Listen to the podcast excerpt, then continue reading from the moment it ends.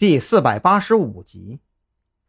子午会在临海市精神病医院进行了一场实验，利用药物刺激加上心理暗示等手段，让人埋藏在心灵深处的暴力倾向被无限制放大出来。他们希望以此来获得强大的战斗能力。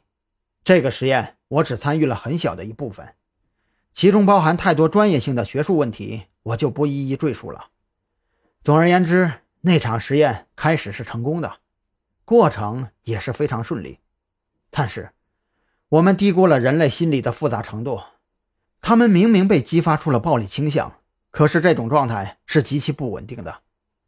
就比如说，一个原本手无缚鸡之力的文弱书生，被激发出暴力倾向之后，哪怕你只是看他一眼，他都会毫无征兆的忽然暴起，用身边所能找到的任何东西充当武器，用最直接、最粗暴的方法将你杀死泄恨。可是，当他杀死你之后，就会产生一种非常奇怪的逃避心理，在精神病症中也被称之为精神分裂。简单来说，就是这个人的主观意识，他很清楚自己杀人了，但是他更清楚杀人意味着什么，所以他选择逃避，从而就会萌生出第二个人格。这个第二人格会选择性的遗忘掉杀人的动机和过程。就仿佛躺在身边的尸体跟自己没有任何关系，甚至为了逃避的更加彻底，第二人格还会选择报警，用这种自找麻烦的行为来对自己进行暗示。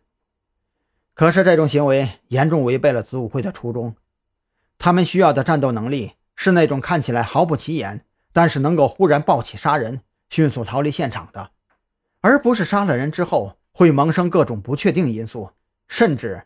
还会贼喊捉贼的。说到这里，童宁的脸上显得非常纠结。他忘掉了自己正身处审讯室，也忘掉了自己目前的身份就是一个等候法律审判的犯罪分子。我用尽了自己的前半生来研究心理学，研究人体神经，研究外科手术，可是到最后才知道，所谓的心理学并不完整。书本上的东西始终只是理论知识，实际的操作过程中存在着太多太多的变数。人类几千年来日积月累形成的复杂心理活动，又岂是寥寥几本书就能阐述明白的？眼看童宁说跑题了，张扬也没有开口纠正的意思。实际上，他有的时候也在纠结这个问题。每一个刑警都对心理学。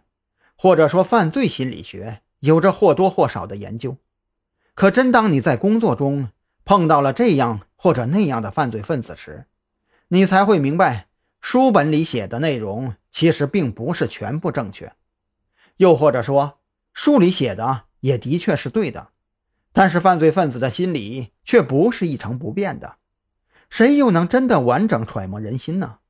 就算是王啸天那个老神棍。也只能说是从别人的言谈举止中推敲出各种可能性，然后再用排除法逐个验证罢了。哎，有些跑题了。童宁从恍惚中苏醒过来，他抬头看向同样面露沉思的张扬，嘴角微微翘起。张警官，我们还是回到跟案情有关的话题上吧。嗯，你接着说。张扬晃了晃脑袋，他觉得。童宁那抹笑容有些惨淡，更多的却是一种诡异。